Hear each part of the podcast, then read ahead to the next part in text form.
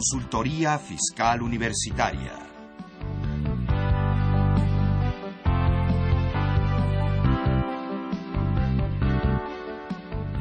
Un programa de Radio UNAM y de la Secretaría de Divulgación y Fomento Editorial de la Facultad de Contaduría y Administración. ¿Qué tal? Muy buenas tardes. Sean todos ustedes bienvenidos nuevamente a Consultoría Fiscal Universitaria. Mi nombre es Carlos Burgoa. Y el día de hoy vamos a seguir platicando de todos estos temas que yo sé que han sido, pues yo lo considero de importancia decantada.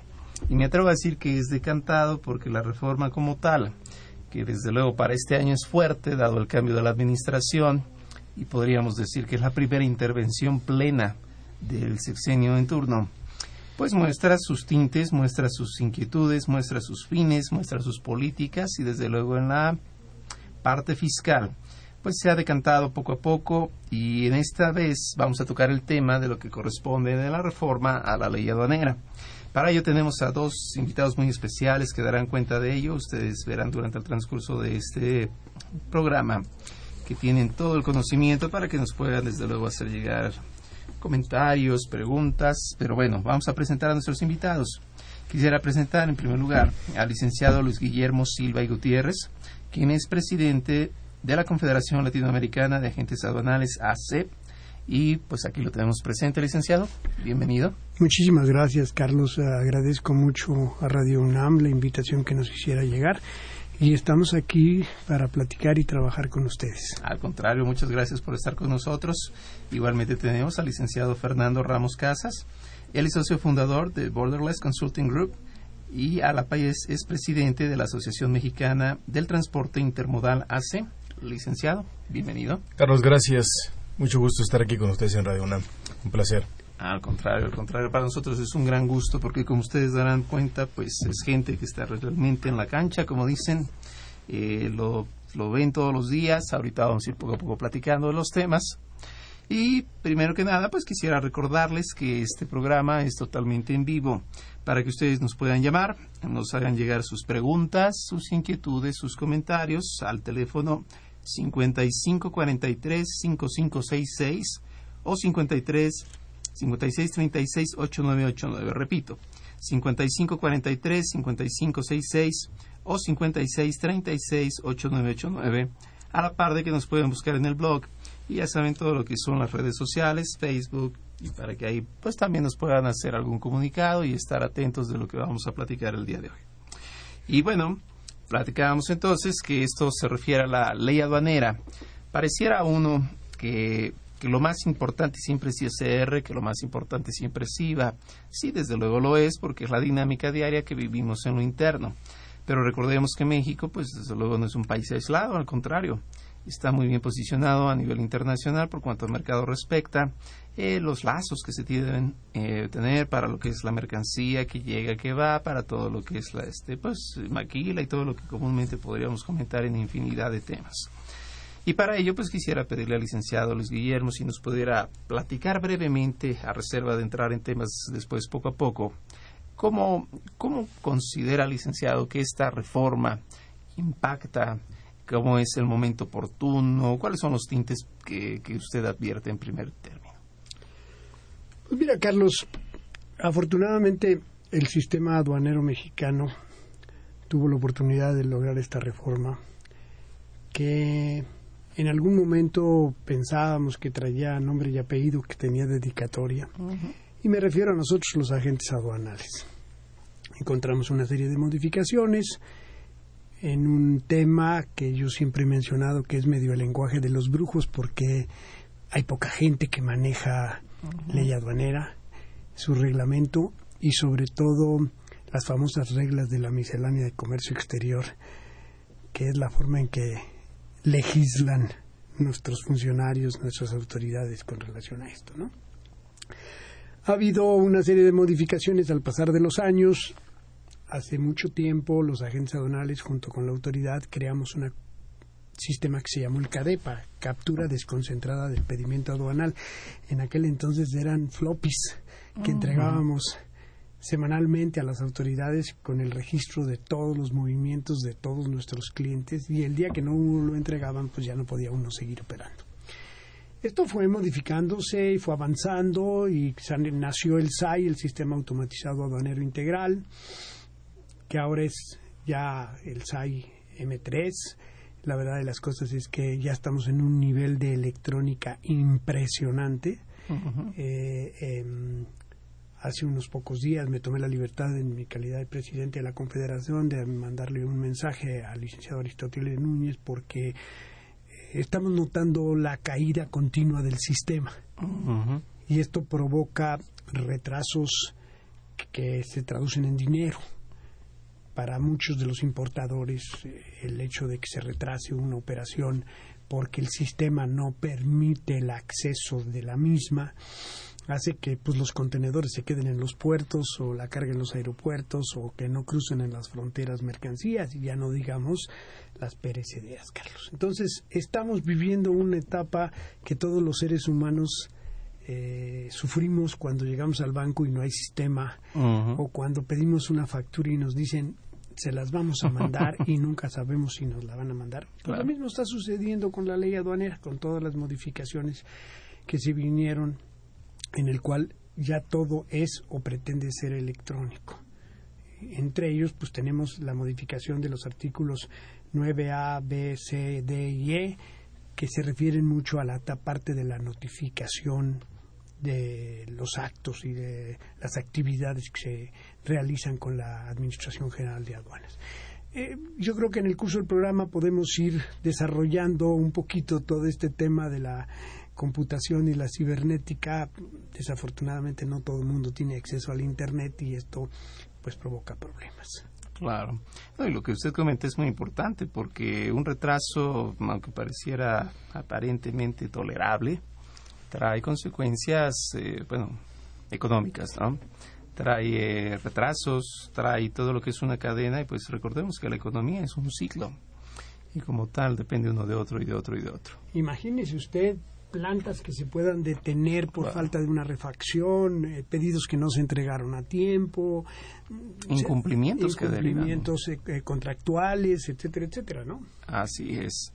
Pues fíjese, licenciado, que ahorita este primer punto que toca, que es prácticamente lo que conforma o caracteriza, siento yo, la reforma, los medios electrónicos, ¿no?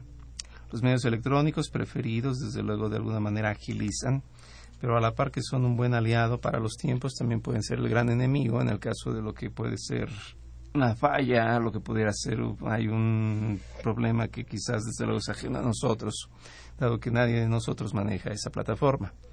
Eh, licenciado Fernando, en este sentido de lo que son los medios electrónicos, eh, bueno, pareciera que, que, tiene mucho la inercia genérica, aunque en plazos por ahí varía un poco. ¿no?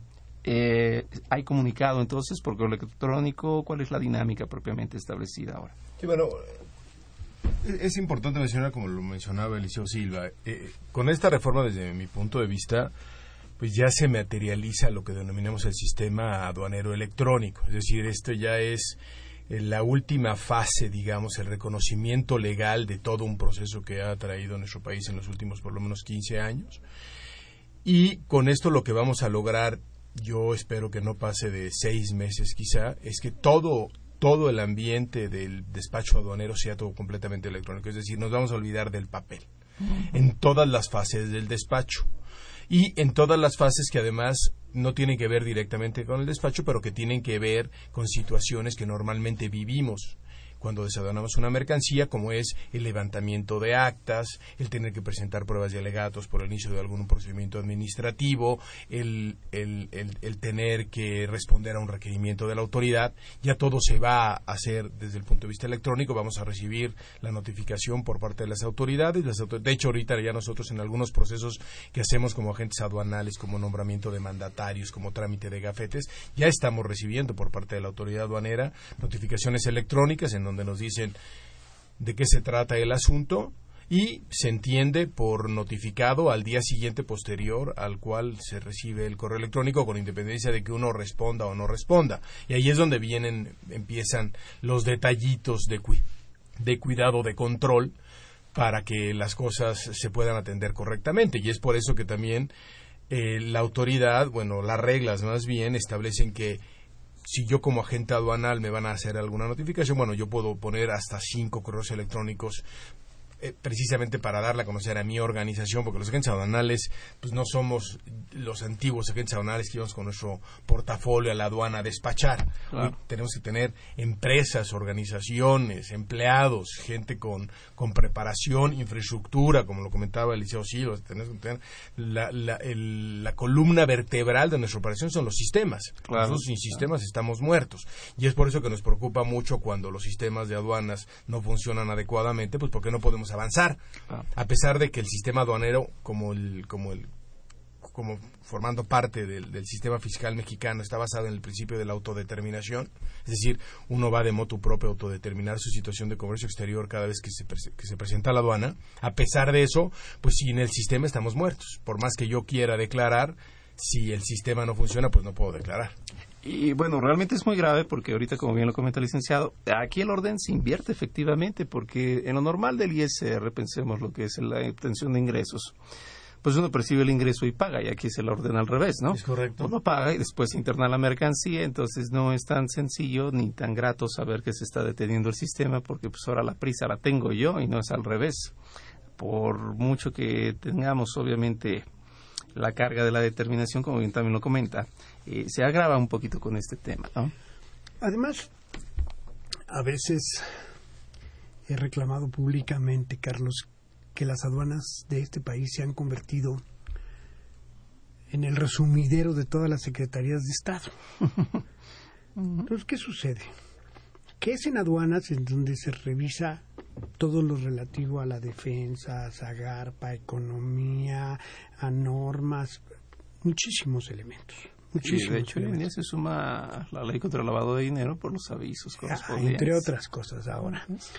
Y entonces, bueno, con la famosa ventanilla única, el BUSEM, eh, cada día más las secretarías se van sumando al BUSEM y entonces casi la mayoría de los trámites se hacen a través del BUSEM. Desafortunadamente, cuando el sistema no está operando correctamente, nosotros subimos la información electrónica, en algunos casos escaneada, en algunos casos los registros electrónicos, y mandamos la información a, a la Administración General de Aduanas para que nos regrese lo que se llama la firma electrónica, el famoso password. Y muchas veces nos pasamos algún tiempo, a veces horas, oh. esperando a que nos regrese la autorización para poder pagar. ¿sí? Y una vez que pagamos, entonces podemos empezar el trámite dentro de las aduanas. Como decía el licenciado Ramos, pensamos que en muy poco tiempo más, porque han estado trabajando intensamente en el SAT para mejorar los sistemas, tenían un sistema viejo y uno nuevo y los están, digamos, este, ajustando eh, tendremos un, un busem muy ágil, esperamos que lo tengamos muy ágil, en donde, pues así como ya vamos a estar en el paperless, eh, la operación sin papel, porque no sé si el auditorio lo sepa, pero en las aduanas, los que antes se llamaban vistas, que ahora se llaman verificadores, tienen unas tablets y cuando llega la información, ellos checan en las tablets, ya no hay papel. Pero hay algún punto que el licenciado Ramos había mencionado hace unos días que no nada más estamos hacia el paperless, sino el humanless. Así Resulta que ya no quieren gente adentro de las aduanas. Se automatiza todo. Sí. y, da seguridad también. Da seguridad. estas épocas de las aduanas tienen otros compromisos y otras actividades y otras responsabilidades. Así es. Y bueno, entonces ahorita toda la información tiene que correr de forma electrónica y la ley hace referencia a un buzón en el artículo 9A, por ahí se menciona el buzón. Estamos hablando del buzón tributario al que todo el mundo está ubicado. Este es un buzón aduanero. Es un buzón aduanero. Sí. sí. así es. Okay, okay. Es un buzón aduanero que no tiene que ver con el buzón fiscal para todos los, los trámites que tengan que ver con, el, con, aduanas y el comercio exterior. Y otra cosa que el da, se, da, se da vida en la ley es el famoso comprobante de valor electrónico. Ah, que ya se había implementado en la legislación, bueno, no en la legislación, en las reglas en el 2012. y ya finalmente en la ley, en el artículo 36A, se establece como obligación ya no presentar la factura comercial como era una costumbre de toda la vida, porque la factura comercial es el documento soporte de una transacción comercial, sino ahora se tiene que enviar el comprobante de valor electrónico al sistema del SAT y esa información después se incorpora al pedimento para la determinación del valor. Este es un tema que nosotros, eh, cuando salió, la verdad es que fuimos muy críticos, porque eh, por lo menos eh, eh, yo considero que la factura pues, es el elemento más importante, el elemento documental más importante con el que cuenta la autoridad para llevar a cabo algún proceso de fiscalización y el eliminarlo como un medio de probanza del, del valor, pues a mí me parece que no es lo más adecuado, porque finalmente el COBE, el comprobante de valor, es, es un documento electrónico que nosotros como agentes elaboramos o los, o los elabora el importador si así lo desea hacer. Eh, pero entonces haces a un lado un documento que viene de origen de un proveedor, que a mí me parece que es una prueba importante en los temas que pudieran ser cuestionados por la autoridad. Eh, en, los temas aduaneros, cuando la autoridad eh, duda de algo, es porque puede haber un problema de origen, o porque puede haber un problema en la determinación del valor, o porque puede haber un problema en la determinación de la fracción arancelaria. Entonces, entre mayores documentos tenga la autoridad, para hacer su fiscalización, a mí me parece que lo va a hacer de una manera más exacta, mucho más precisa. Entonces, eliminar la factura a mí no me parece correcto, pero bueno, sus razones tuvieron. Había ahí un tema que tenía que ver con los procesos de importación temporal de, las empresas IMEX, las maquiladoras.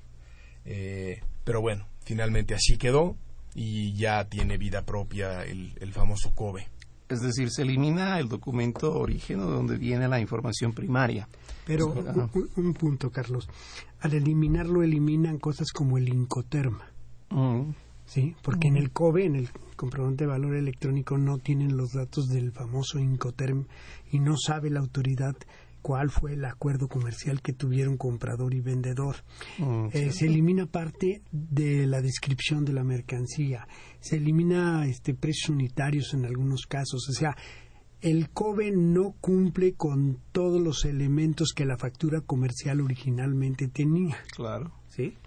Es por eso que fuimos críticos y lo conversamos con el presidente, el jefe del SAT, y estuvimos a punto de de que el COBE se desapareciera o se modificara, pero sin embargo hubo voces que lo rechazaron. ¿Qué tanto podría ser contingente entonces esta situación respecto de responsabilidades? Porque bueno, en algún momento, como bien lo dice el licenciado Ramos, eh, se tiene, mientras más exacto puede ser el documento, mientras más fidedigna es la información, mientras más fiel, más primaria, más directa es, pues evidentemente se tienen más elementos para lo que corresponda y en el sentido negativo, ¿qué tanto esto pudiera ser contingente? Ah, definitivamente. Y, ah, y, aquí tenemos, un, desde mi punto de vista, un problema conceptual importante, porque, eh, como tú bien lo señalaste en un principio, México tiene una dependencia, yo diría así, del comercio exterior importante. El 65% de la economía nacional pasa por las aduanas. Entonces, pero por otro lado tenemos un país, y ya lo dijo el INEGI hace 15 días, el 25% de la economía nacional es informal. Entonces, eso te da una, una sopa muy, muy complicada, ¿no? Y por eso es que el énfasis que está poniendo la autoridad en el combate al valor tiene mucho que ver con, con, estos temas porque la autoridad está, está pensando que entre más, más información pudiera llegar a tener, a lo mejor va a poder este, eh, hacer mejor su trabajo. Y, yo creo que es al revés. Yo creo que hay que partir de los documentos de origen, hay que hacer una verdadera auditoría. Si se quiere combatir el valor, el, valor por su naturaleza y por la manera en cómo son las transacciones comerciales internacionales, es imposible combatir la subvaluación en la aduana para ser un, y tú como fiscalista lo sabes perfectamente bien, para que, para que la autoridad que tiene derecho pueda rechazar el valor de una mercancía, tiene que hacer una auditoría completa y tiene que sentarse y ver en los almacenes del, del, importador qué tipo de mercancía están importando, cuáles son los contratos que tiene con sus proveedores, de dónde viene la mercancía, hacer el registro contable, si la mercancía se pagó en efectivo, si fue por transferencia, si emitieron un cheque, cómo vende esa, ese importador, si vende al público, si vende eh, con, eh, a, cadenas o si, o, si forma parte de un proceso productivo la mercancía que está importando. Es decir, es un análisis muy profundo que se tiene que hacer. El problema es que la propia ley nos da ahí algunas atribuciones a la autoridad aduanera, en el famoso artículo 151, fracción séptima, pues que le permite a la autoridad aduanera emitir una orden de embargo cuando una mercancía se declara un valor 50% inferior a un, a, un valor de una mercancía idéntica o similar que se haya importado en los últimos 90 días, pero sin hacer ningún análisis de realmente de valor sobre si las mercancías que se están importando son iguales o similares, ni siquiera las tiene físicamente con las que las está comparando, ni siquiera sabe el importador que lo está haciendo eh, cuáles son sus niveles comerciales, qué tipo de mercancía es. Por ejemplo, te pongo un, ejemplo muy simple, una corbata. Todos usamos. Una corbata, si tú la compras en una tienda en el centro, pues te puede costar 100 pesos. Esa misma corbata importada a lo mejor de China y de seda, de la misma fracción arancelaria de las corbatas de marca que encuentras en Mazarik, y una la importaron en 3 dólares y la otra la importaron en 90 dólares. Tú no puedes hacer una comparación, tú no puedes decir que la de 3 dólares está subvaluada porque hay otra de 90 dólares, ¿no? Pues porque son, son cosas completamente diferentes. Entonces, por eso es que a mí todos estos temas que tienen que ver con la valoración aduanera en la aduana me, me, preocupan mucho, porque los elementos que tiene la autoridad, la autoridad recuerden que la mercancía que está en una aduana está de paso. El importador, como bien lo señaló el licenciado Silva, la quiere ya.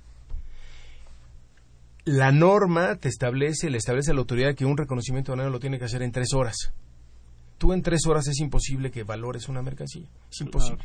Entonces empiezan con eh, haciendo uso de mecanismos que ni siquiera están en el Código Fiscal, a veces basándose en el Código de Procedimientos Civiles. Entonces te, emiten un documento en que dicen, tengo 15 días para revisar la mercancía y mientras tanto ahí se queda. Y entonces mandan el expediente a otras áreas para, para hacer su investigación y ahí es donde empezamos con problemas. Yo creo que hay que regresar a los principios fundamentales no, no se nos puede olvidar que México forma parte del concierto internacional y que firmamos tratados, tanto tratados de libre comercio como tratados comerciales, como cuando nos suscribimos al GATT, códigos de, de conducta, disciplinas que incorporamos a nuestra legislación que nos obligan y, en ese sentido tenemos, tenemos que actuar. Y entonces el combate a la subvaluación lo tenemos que dejar para la etapa posterior al despacho de las mercancías. Ya de hecho hay un área conformada en, la administración, en, la, en el Servicio de Administración Tributaria, la, la famosa Administración General de Auditorías en Comercio Exterior, que precisamente tiene como, como función esa el ir a hacer visitas domiciliarias y entonces sí, hacer todo el cuestionamiento que se tiene que hacer, pero ya cuando la mercancía salió de la aduana. En la aduana tenemos que tener procesos muy ágiles, muy simples, con el fin de que se demore lo menos posible la mercancía y que cuando la autoridad va a hacer un reconocimiento, pues realmente eh, el, tiro sea con precisión y no sea un disparo con escopeta. Claro, que no quede vago, ¿no? Es importante comentarle al auditorio que la autoridad, el Servicio de Administración Tributaria, la Administración General de Aduanas, ha creado en Querétaro un centro que se parece a las salas de lanzamiento de proyectiles de Epcot Center. Ah, ok. Impresionante toda la tecnología que ellos tienen ya para el análisis de riesgo, un poco lo que decía el licenciado Ramos disparar con rifle de precisión y no con escopeta. La mayoría de los importadores no tienen ni la menor idea de que cuando nos encomiendan que hagamos una importación, por decir, de alguna mercancía sensible, que son confección, calzado, textiles, bicicletas, juguetes, eh, químicos, etcétera, y nosotros transmitimos inicialmente la información, va a dar al centro este. Y ahí hay especialistas que de entrada empiezan a checar si parece subvaluado, si está triangulado, si existe el productor en Asia, ¿sí? si el importador está registrado y al corriente de sus obligaciones fiscales, si el agente aduanal es un agente seria y responsable. O sea, hacen un análisis muchísimo más grande de lo que la gente se imagina. Tienen una cantidad de elementos impresionante y trabajan y trabajan bien. De tal manera que cuando ya se presenta el tramitador a presentar, a, documentar para sacar la carga de la aduana, el verificador ya tiene instrucciones electrónicas de que si le tocó luz roja o luz verde y si le tocó luz roja, ¿qué tiene que revisar? Ok, ya trae un precedente, ¿no? Así es, así es, Carlos. Entonces, insisto, la mayoría de los importadores no saben que esto existe y exportadores, ¿no? Y en realidad tienen muchísima información en las aduanas, aunque sí, efectivamente, es muy difícil hacer una comparación en la cuestión de valor. Sí tienen cada día más elementos para poder hacerlo. Y desafortunadamente uno de los deportes nacionales en este país es pegarle al contrabando, o por lo menos a la subvaluación. Claro, claro. Entonces, yo creo que es importante que el auditorio sepa que estos mecanismos existen y que se están afinando y que ahora la electrónica ya no deja las facilidades y, las libertades que antes se tenía. Es decir, se vuelve un tanto más, este, se robustece, por llamarlo así. Y de esta manera, pues yo creo que también el auditorio, como bien lo comenta el licenciado, debe tomar conciencia de la mercancía, desde luego, cómo es todo este ciclo y la seriedad, vamos, que implica precisamente la valía que tiene el trabajo, que en este caso se realiza pues en el despacho y todo lo que es la, importación de, de, bienes, exportación desde luego también. Hay un punto que aquí este, aparece también dentro de esta reforma y a colación de todo lo que venimos platicando, siguiendo el tema, que hay una eliminación del segundo reconocimiento que por algunos años, por varios años estuvo presente. ¿no? Así es. ¿Cómo es esto? A ver. Sí, el segundo reconocimiento se creó con la primera gran reforma que sobre el sistema aduanero mexicano a principios de los años 90 con un, como un elemento, digamos, disuasivo de corrupción. Es decir, a mí me pareció siempre que el segundo reconocimiento era una declaración legal o una aceptación legal de que existía corrupción. ¿Por qué? Porque en un trámite normal, pues uno va con una autoridad y la autoridad resuelve y ya. Pues aquí no, aquí lo que pasaba es que la autoridad resolvía, en este caso el vista aduanero, pero la propia ley lo hacía dudar del tema y entonces nos exigía a nosotros como agentes el volver a presentar las mercancías a un segundo reconocimiento que era inspeccionado por dictámenes aduaneros que no eran autoridades y que mentían su dictamen, que no, de hecho no, no debían de tener contacto con las autoridades y ese dictamen se lo daban nada más al administrador de la aduana y finalmente el administrador de la aduana era quien decidía. Afortunadamente esa figura se eliminó, de hecho México fue muy criticado durante varios años por algunos países que por, por, por, esta figura ya afortunadamente se eliminó. Y ahorita además de eliminarse formalmente la ley eh, la nueva ley, la reforma que sufrió la ley aduanera en diciembre del 2013, lo que hace es incorporar eh, elementos de análisis de riesgo, como los que mencionó el licenciado Silva, y, sobre todo manda un mensaje claro de que cada vez más las autoridades van a hacer uso de herramientas no intrusivas para poder revisar las mercancías. ¿Qué es esto de, de herramientas no intrusivas? Pues significa que mediante el uso de equipos de rayos X o de rayos gamma se puedan revisar mercancías sin tener que abrir los medios de transporte. Eso obviamente genera una rapidez en la revisión, una no afectación a la carga, un, un, el que no se genere el pago de maniobras o de almacenajes y una, una posibilidad de eh, hacer el trabajo de una manera más eficiente y rápida. Eso ya lo tenemos contemplado en la ley. Hay que afinar algunos detalles que, que están ahí un poquito pendientes, ¿no? Sobre los momentos, sobre quién debe de pagar o no debe de pagar al, eh, cuando la mercancía después de ese mecanismo de revisión intrusiva, de todas maneras la autoridad decide revisar y hay una revisión intensiva y, resulta pues que no no hay nada, que simplemente fue una pues o un error a la hora de revisar la imagen o, o, pues, o finalmente pues no hubo una precisión, pues hay, hay algunos detalles que hay que ajustar. Sin embargo, a mí me parece que eso es lo que debe de ser y hacia donde debemos seguir. México debe de pasar a revisiones que existen hoy en las aduanas entre un 10 y un 20% a revisiones de no más del 5% de lo que llega a la aduana. Con todos estos mecanismos de revisión, señor Silva habló de, de, que estas gentes ya tienen la manera de hacer una revisión rápida de la documentación, pero también no hay que olvidar que tanto las líneas navieras como las líneas aéreas tienen la obligación de, de mandar sus beneficios de carga a la aduana mexicana, en el caso de los navieros, un día a más tardar un día después de de que zarpa el barco del último puerto de origen. Es decir, de una mercancía que viene de China con destino a Manzanillo, la autoridad aduanera prácticamente tiene 14 días para revisar todo lo que viene en ese barco. Y entonces eso lo que nos debería de traer como consecuencia es que a la hora de que la mercancía ya va a salir de la aduana, pues ya, ya prácticamente la autoridad desde antes ya supo que va a revisar. Y, y entonces va, lo va a hacer con mucho mayor precisión. Y insisto un poco en algo que comentó el licenciado Ramos, que es la creación de la Administración General de Auditoría de Comercio Exterior. El anterior jefe del SAT, el licenciado eh, Gutiérrez Ortiz Mena, él creó o motivó la, el nacimiento de esta Administración General y tiene todas las facultades de todas las demás administraciones. es impresionante. Y la idea es revisar a toro pasado. Y facultades de comprobación, pues, tienen muchos años para ejercerlas. Entonces, em, si esta administración general se fortalece, entonces, ¿qué va a suceder? que las aduanas van a fluir con mayor facilidad. Es impresionante, ¿sí? Realmente van a detener lo que ya venga señalado por los sistemas, ¿no?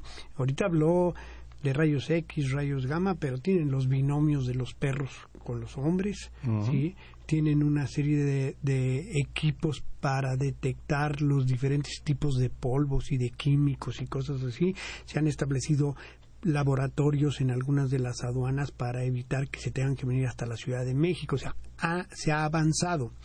Sin embargo, como bien decía el licenciado Ramos, la economía nacional depende de las aduanas. Aquí entra y sale impresionantemente todos los días camiones y camiones y trailers y cajas y etcétera, etcétera. Tenemos el sesenta y tantos por ciento del Producto Interno Bruto ¿Y del IVA cuánto es? 45%. 45%. Y además, como bien lo señalaste, Carlos, el IVA que se paga en las aduanas se paga. O sea, la, aduana, el, el, pago de los impuestos en la aduana es el único que se hace antes de llevar a cabo ninguna actividad. Eso es muy importante señalar, ¿no? Claro. Bueno, realmente es, un, es un tema muy, muy. A mí me causa mucha mucha impresión, ¿no? Tanto cambio, tanto avance y principalmente tantas medidas que en cierta manera robustecen y como toda medida, desde luego, pues siempre es eh, buena, a la par de que tienen algunos riesgos, arma, dicen, de dos filos. Pero bueno, vamos a ir rápidamente a una pausa para comentar algunos temas posteriormente. Regresamos, no se vayan, ahorita volvemos.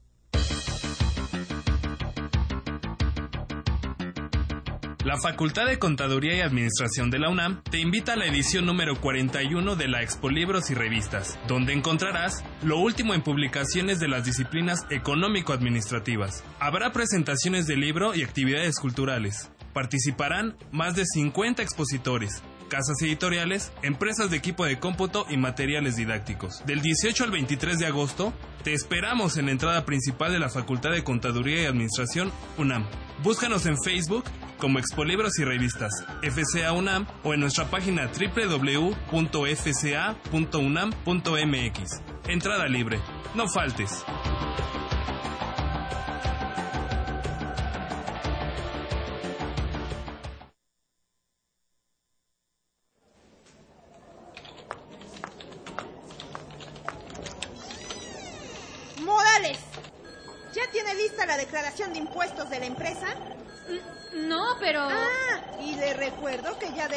Hecho la declaración anual del ISR y el IETU. ¿Los tiene? Sí, pero es Oiga, y quiero la lista para ahorita de la prelación de acreditamiento del ISR por dividendos en mi escritorio. Sí, ya sé, pero es que yo... ¡Que alguien me ayude! Artículos. Asesoría jurídica, laboral y contable noticias fiscales, opiniones de especialistas. Esto y más puedes encontrar cada quincena en tu revista Consultorio Fiscal. Suscríbete en www.consultoriofiscalunam.mx o llamando a los teléfonos 5616 1355 y 5622-8310 o al correo publicaciones arroba correo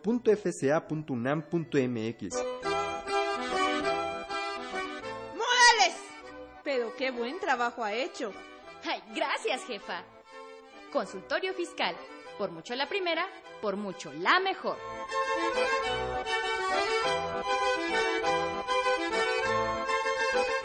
Investigar para generar conocimiento. La Facultad de Contaduría y Administración de la UNAM, a través de su División de Investigación, en coordinación con la ANFECA y la LAFEC, te invita al decimonoveno Congreso Internacional de Contaduría, Administración e Informática, a celebrarse los días 8, 9 y 10 de octubre del presente año. El objetivo es difundir resultados de investigación teórico-práctica en las disciplinas de la contaduría, administración e informática así como la interacción académica entre investigadores nacionales y extranjeros. Informes 555-622-8490, extensión 170. Escríbenos a Congreso Internacional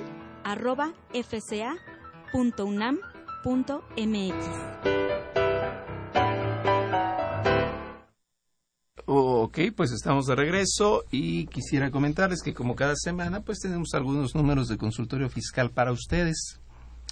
En esta ocasión tenemos cinco números 598 y cinco números 599 en donde se habla, fíjense, de un tema casi no común, la contabilidad electrónica, ¿verdad? Si a usted le suena, es porque ya está próximo, sabemos que las reglas están por ahí cambiando, pero de cualquier manera ya se tiene que empezar a entrar en este punto. A la par que también se platica de los acuerdos amplios de información y bueno, declaraciones del RIF en portal SAT, catálogo de cuentas, presunción de operaciones inexistentes, política fiscal, ingresos públicos, todos estos temas ustedes los pueden leer aquí.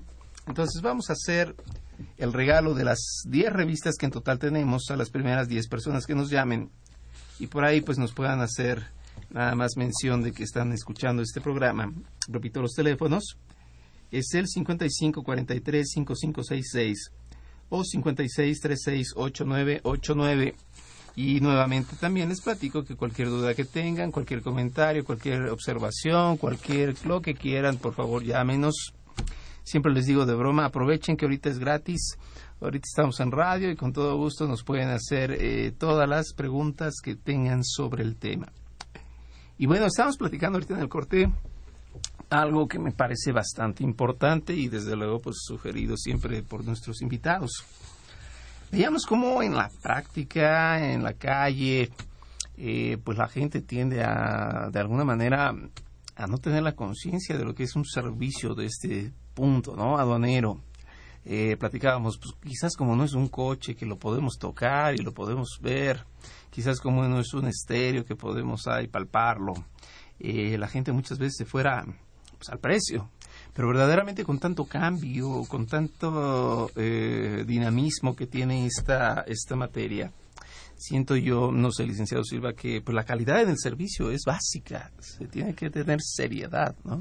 Carlos, eh, uno de los eh, elementos importantes que tiene la Confederación Latinoamericana de Agentes Aduanales es pedirles a los importadores y exportadores que conozcan a su agente aduanal. Desafortunadamente, la mayoría de eh, los operadores del comercio exterior no los conocen. Yo muy a menudo me siento con amigos, empresarios, industriales, comerciantes y les digo, ¿quién es tu agente aduanal? Y me, medio balbucean el nombre de una persona que no es agente aduanal o de una empresa que obviamente las empresas no son agentes aduanales porque la ley aduanera considera que la patente es personal e intransferible. Y yo siempre he pensado que la mejor forma es conocerse cara a cara y saber qué conocimientos y experiencia tiene el agente aduanal para darle servicio y apoyo. Hace un momento en el corte el licenciado Ramos dijo algo muy interesante. Dijo, pues a veces no les importa y lo toman así a la ligera, pero facultades de comprobación a cinco años cuando de repente el fisco federal les hace una auditoría y empiezan a revisarles los papeles Ya no digamos las operaciones, los papeles de los expedientes y se encuentran con un desorden increíble y eso se debe a que no tuvieron el cuidado de acercarse a un agente aduanal formal serio. Nuestra confederación está abierta para cualquier consulta gratis. No tenemos ningún problema. La Confederación Latinoamericana de Agentes Aduanales, ya les daremos los teléfonos y el domicilio eh, al final del programa. Pero siempre estamos, eh, sobre todo, apoyando a las pymes. Excelente. Porque eh, la clasificación arancelaria y, y, cómo clasifico esto que quiero exportar o importar o este proceso cómo se da, qué documentos tengo que llevar, etcétera, etcétera. Nosotros siempre estamos promoviendo y ayudando al comercio exterior mexicano. Pues yo creo, licenciado, que de una vez, si gusta proporcionarnos el teléfono, yo creo que es muy importante esta, pues esta mano que se tiende para estar muy, muy actualizados. La Confederación Latinoamericana de Agentes Aduanales AC está ubicada en las calles de New Orleans, número 14, en la colonia Nápoles. Nueva Jersey. ¿Eh? Nueva Jersey. Eh, Nueva York. Nueva Jersey. Sí, eh, perdón, Nueva Nueva, Jersey. Jersey, no, no, Ok. Nueva Orleans, Nueva Jersey, perdónenme. Jersey, ok. Y tenemos el 55 11 07 85 92 o el 55 11 07 85 15. Repito, 11 07 85 92 u 11 07 85 15 con el 55 de la Ciudad de México antes. ¿Sí? Y la dirección de, de la Confederación es em, http www. eh, eh, cla.org.mx. CLA es doble A. ¿sí? Y estamos ahí a sus órdenes para lo que se les ofrezca. Excelente, licenciado, porque en realidad yo pienso que estos servicios deben ser calidad y la garantía que tenga precisamente un cliente respecto de sus operaciones le satisface a futuro. Yo pienso que, desde luego, como todo, dicen lo barato sale caro. Quizás en el momento el precio suena atractivo, quizás suena fácil, quizás suena rápido, pero a futuro la consecuencia es un descalabro mayor. ¿Cómo opina el licenciado Ramos? No, definitivamente. Y además eh, los importados tienen que tomar en cuenta que en el momento en que designan a un agente aduanal, en ese momento, aunque no sepan, le están dando un poder para representarlo. Nosotros como agentes aduanales, por Ministerio de Ley, somos representantes legales de los importadores y exportadores. Y como yo siempre les digo a mis clientes, ustedes no les dan poder a cualquier persona, Claro. ¿no? Pero sí tienen que darse cuenta que cuando, cuando eh, dan de alta lo que denominamos el encargo conferido, pues en ese momento a la persona que le están dando ese encargo le, le están dando un poder. Entonces, como lo decía Eliseo Silva, y, yo creo que es muy importante, eh, la, la relación importador-agente aduanal es una, una, una relación que se basa en la confianza. Entonces, el importador tiene que saber exactamente quién le está prestando servicios y el agente aduanal por por su parte también tenemos que estar 100% seguros que la empresa a la que le prestamos el servicio pues sea una empresa seria, que no sea una empresa que se preste a temas como los que ya hemos platicado de subvaluaciones, de cambiar el origen por no pagar una diferencia arancelaria o el que hay empresas que te dicen, no, pues me, clasifícame esta mercancía en esta fracción porque entonces no voy a pagar tanto impuesto porque voy a evitar el cumplimiento de una regulación. Hay que ser serios. Nosotros, el Estado nos confiere una patente para para ayudar en el proceso, para representar los agentes aduanales, pero también tenemos esta parte de coadyuvar con el fisco federal en lo que es el proceso. ¿no? Claro, ser objetivos en esta tarea para darle pues el cauce correspondiente. Y entiendo que dentro de todo lo que es esta normatividad se está planteando ahora pues lo que serían exámenes anuales para los agentes aduanales, que también por algún motivo pues viene a dijéramos afinar, ¿no? Todo esto que estamos platicando, la calidad del servicio, desde luego la estar a la vanguardia siempre y constante de lo que son los, los las actualizaciones, llamémoslo así, ¿no? Así es, este Carlos, e incluso cuando nace esta propuesta en el Congreso de la Unión, eh, participamos con la Comisión de Hacienda y le solicitamos a esta comisión que no fueran las mismas autoridades las que nos sometieran a examen, Ah, ok, ok. sino que fueran la UNAM, por ejemplo, ¿sí? Ok. eh, organismos, instituciones de educación superior que nos aplicara los exámenes, precisamente para evitar que hubiesen jueces y partes y que se cayeran cosas que en el pasado se cayó. Entonces, este, eh, hasta este momento no se ha normado, no ha nacido todavía toda la organización para esta situación. Suponemos que con todas las reformas que se han venido dando durante este año, pues estas son de las cosas minúsculas que hasta el año que entra posiblemente lo tengamos, ¿no? Pero es un motivo más para aproximarse a un agente serio. A un agente serio. el mensaje es la profesionalización, como tú bien lo señalabas. Tener agentes anales serios, profesionales, actualizados.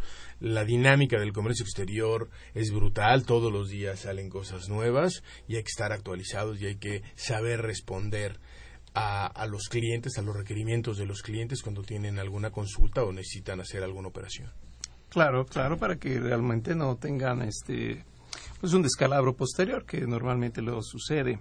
Y bueno, hablando precisamente de todos estos cambios, el punto principal, pues que por ahí ahorita nosotros también estamos viendo como referencia, es que se prevé el cambio de regímenes dentro de lo que es propiamente pues esta dinámica, que es propiamente el artículo 93 eh, licenciado Silva, ¿cómo, ¿cómo opera esto propiamente? ¿Cuál es este cambio en sí?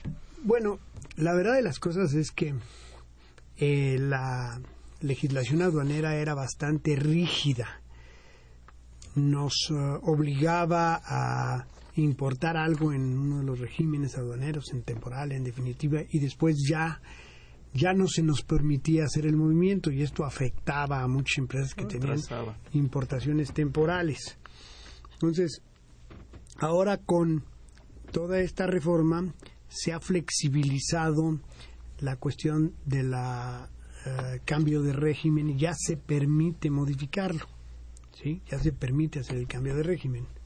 Sí, sobre todo eh, nos encontramos en el pasado con una circunstancia en, en, en, relación con las importaciones temporales para retornar en el mismo estado, las que se hacen con fundamento en el artículo 106 de la ley aduanera, pues muchos de los importadores, una vez que las importaban, querían ya mantenerlas en definitiva en el país y pues resulta que la ley no lo permitía, porque como lo comentaba el Liceo Silva, la ley es rígida, decía solo se permiten los cambios que esta ley lo prevea, pues realmente solo preveía un par de cambios de régimen. Y entonces con esta reforma al 93 pues ya tenemos la libertad de si importamos temporalmente un bien, podamos eh, en, en, los términos, en los plazos legales de permanencia en el país de las mercancías, podemos importarlos de manera definitiva sin mayor problema. Ese es, ese es un cambio importante y el otro cambio también muy importante es el que sufrió el artículo 89. El artículo 89 pues, resulta que a diferencia de las demás declaraciones que se hacen, porque hay que considerar que cuando pasamos por la aduana y presentamos un pedimento, pues un pedimento no es otra cosa más que una declaración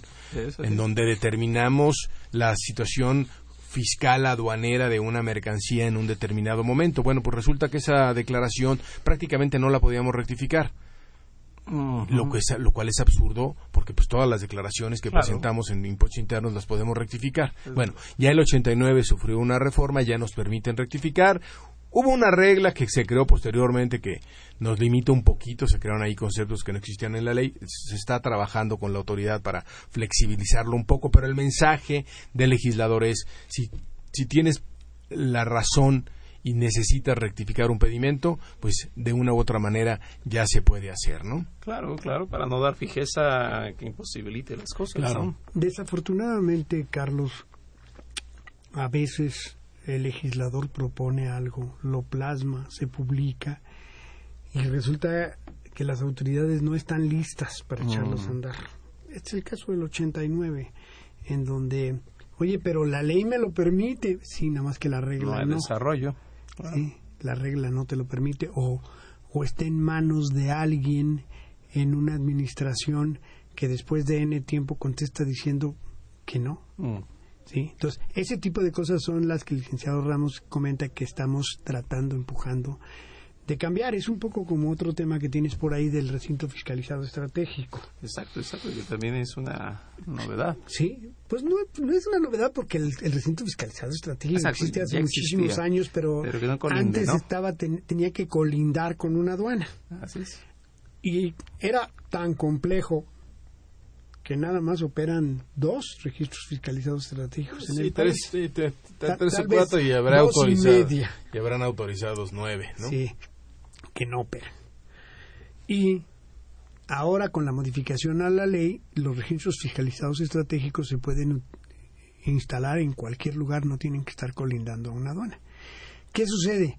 Pues que la autoridad todavía no tiene los elementos para fiscalizar la entrada y salida de mercancías en esos recintos. Entonces, por lo tanto, eh, o no los autoriza y los está estudiando y le da muchas vueltas. Pero bueno, es sí un planteamiento de que vamos hacia el futuro, de que en algún momento... La puerta ya se abrió, hay que instrumentar. y, además, y este tema en particular también tiene que ver con con otras con otras dependencias, no nada más con aduanas o el SAT, tiene que ver también con economía. Hay un decreto que firmó, yo creo el último que se fue el presidente Fox, que habla de zonas económicas estratégicas. y, y, ese decreto establece que en esas zonas es donde se van a poder establecer los recintos. Entonces, cuando se abre la puerta de, de, de que en la ley de la posibilidad de que un recinto fiscalizado estratégico ya no tenga que colindar con una con una aduana físicamente, se establece en las reglas que se pueden establecer recintos fiscales estratégicos en los lugares en donde la Secretaría de Economía determine como zonas económicas estratégicas. Entonces ahí es donde está el tema de ensamblarlos. exactamente, porque todo esto tiene que ver con los desarrollos regionales, con los compromisos que pueden en un momento dado adquirir también los gobernadores de los estados de, de, llevar a cabo procesos correctos, porque todo el mundo quiere tener una plataforma logística, ahorita que se habla mucho del tema, todo quiere, todo el mundo quiere tener una terminal, pero el chiste es, el país no puede tener Claro. tenemos recursos limitados y tenemos que ver de, la mejor manera de esos recursos, capitalizarlos en beneficio de, del desarrollo económico del país, ¿no? Sí, sí, porque si no, de otra forma, pues se queda parado, ¿no? La economía no avanza. Absolutamente. Y definitivamente la exigencia, más bien, la demanda, siento yo, pues es más... La, la dinámica realmente avanza más rápido que las leyes. Y vamos, que es plausible que estén estas disposiciones que abren la puerta y desde luego sería más plausible que se hubieran ya aterrizado en su totalidad para dar el cauce correspondiente, que es la idea original.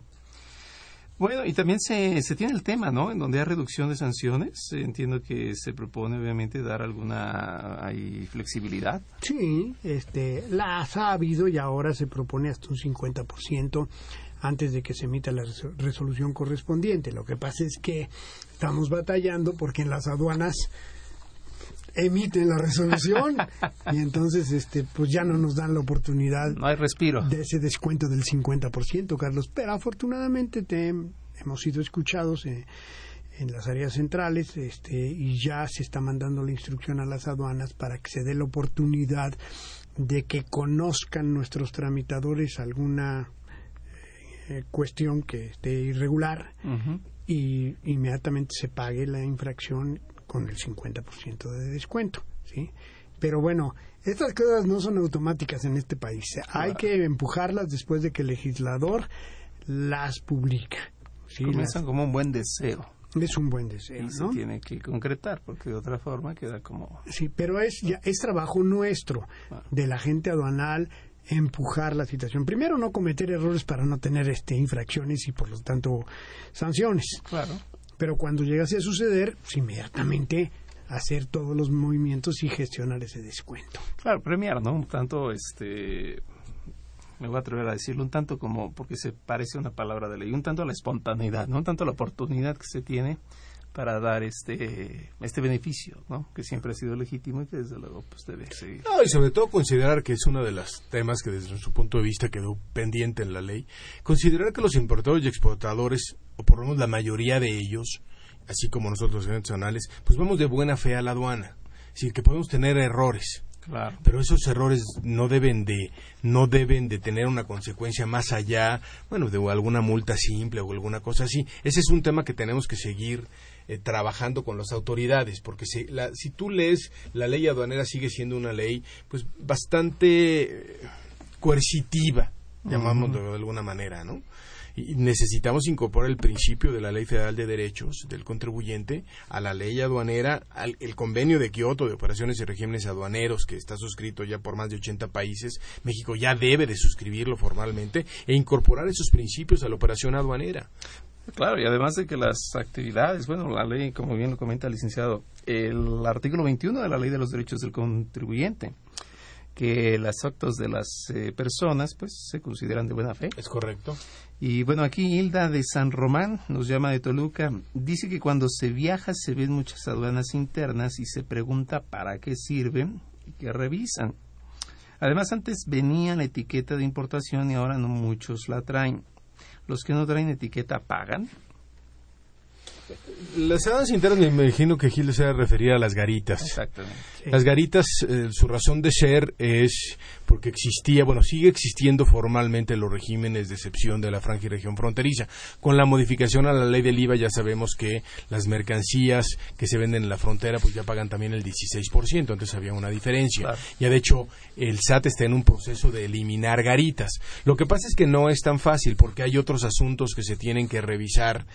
Como no se eliminó el decreto que establece la franja y región fronteriza, que quizás es lo que, se, lo que debieron de haber hecho, como no se eliminó y nada más se estableció el IVA, el, decreto de la franja y región fronteriza establece también otro tipo de facilidades o disposiciones administrativas en beneficio de los habitantes de la franja. Entonces, cuando uno envía mercancías de la franja al resto del país, pues la autoridad aduanera tiene que cerciorarse de que esas mercancías cumplen, no nada más en el tema de los impuestos, sino también en otros temas regulatorios, cumplen con las condiciones para importarse al resto del país. Por eso es que se siguen viendo formalmente esas garitas. En el tema del etiquetado, bueno, el etiquetado pues son normas oficiales mexicanas de información comercial que están que se exigen el propósito es, como lo dice la norma, darle información a los, a los usuarios del producto que están adquiriendo. Se, se, se, establece la obligación en ley, como decía el señor Silva, hay muchas dependencias que decidieron que eh, la mejor manera de controlar el paso de las mercancías o la regulación que ellos tienen es en la aduana y entonces por eso nosotros cuando importamos ropa tenemos que eh, cerciorarnos de que esa ropa viene etiquetada o bien que el importador por cumplir con ciertas características las puede eh, etiquetar en su domicilio. Pero cuando uno va a una tienda esa mercancía tiene que estar etiquetada claro sin duda sin duda. Claro este em, hay una serie de medidas que se tienen que cumplir como cuestiones ambientales. Exacto. Cuestiones, impacto cuestiones de seguridad, cuestiones ecológicas, sí, este, como decía el licenciado Ramos, pues muchas secretarías tienen una serie de obligaciones y nosotros ayudamos, coadyuvamos a que se cumplan. Entonces esta dama, pues sí, viene tal vez manejando, ve las garitas, y efectivamente las garitas siempre han existido, siempre. cuando uno lee la historia desde la nao de China para acá, sí, yo creo que siempre ha habido eh, las garitas famosas. Y yo creo que esto que comentan es muy importante y que todo el público que nos escucha lo sepa. Porque, eh, como bien lo comentaba el licenciado, eh, no es nada más el punto fiscal, sino que tienen que tomarse en cuenta muchos otros elementos yo creo que aquí se robustece la idea que veníamos platicando después del corte, que propiamente es esta calidad en el servicio, en donde se deje eh, constancia de lo que es un integral en el cumplimiento. No basta solamente con el propósito de la mercancía, no basta solamente con tenerla, sino que obviamente para cuando se tiene, se tiene por completo todo, que es, es precisamente tantas finalidades que se cubren con esta, pues esta disposición estas novedades y todo esto que se viene presentando. Y bueno, pareciera entonces que el panorama no es malo, al contrario, va bien. Sí, bueno, yo quisiera aprovechar, Carlos, la oportunidad para tocar algo que se manejó con la publicación de la modificación que se refiere a la cuestión del agente aduanal. De repente apareció una serie de notas en los medios diciendo que ya no éramos exclusivos, que nunca fuimos exclusivos. nunca fuimos exclusivos. La verdad de las cosas es que siempre existió una figura en la legislación que se llamaba y se llama todavía el apoderado aduanal. Las empresas que no querían trabajar con un agente aduanal tenían derecho a dar de alta a su apoderado y hasta la fecha esos apoderados siguen existiendo se va a firmar la adhesión a Kioto y entonces Kioto exige que los particulares puedan hacer sus operaciones en las aduanas. Por eso es que se modificó el artículo 40 de la ley. Sin embargo, yo me pongo a pensar, ¿cuánta gente, Carlos, va a ir a la aduana hacer trámites personalmente. Realmente no es una actividad, como dije, es el lenguaje de los brujos, no es tan fácil ir a hacer operaciones en las aduanas. Por eso es que es importante tener un agente aduanal serio y confiable.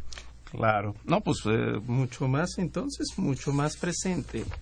Eh, es un tema, desde luego, bastante amplio, pero creo que estamos eh, bastante, pues, ya más informados y yo siempre sugeriría a nuestro auditorio acudir, como bien se platicó aquí en el programa, pues tener presente a un asesor serio, alguien que lo pueda manejar correctamente, como es el caso del licenciado Luis Guillermo Silva y Gutiérrez y el caso del licenciado Fernando Ramos Casas, quienes ya nos han tendido la mano para tener posibilidad de comentar algunos puntos.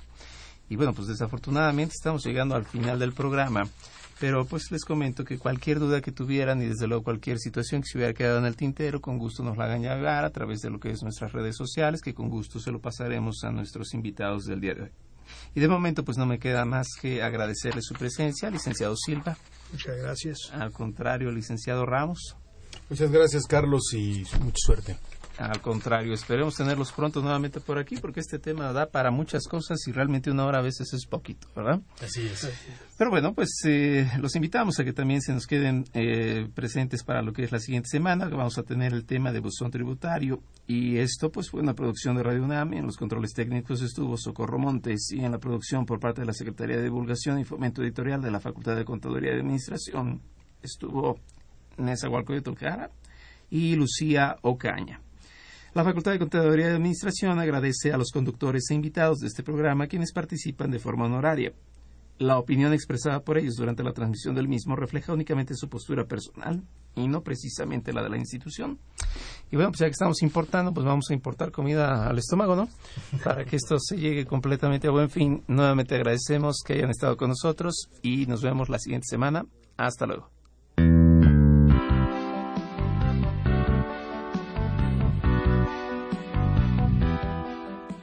Consultoría Fiscal Universitaria.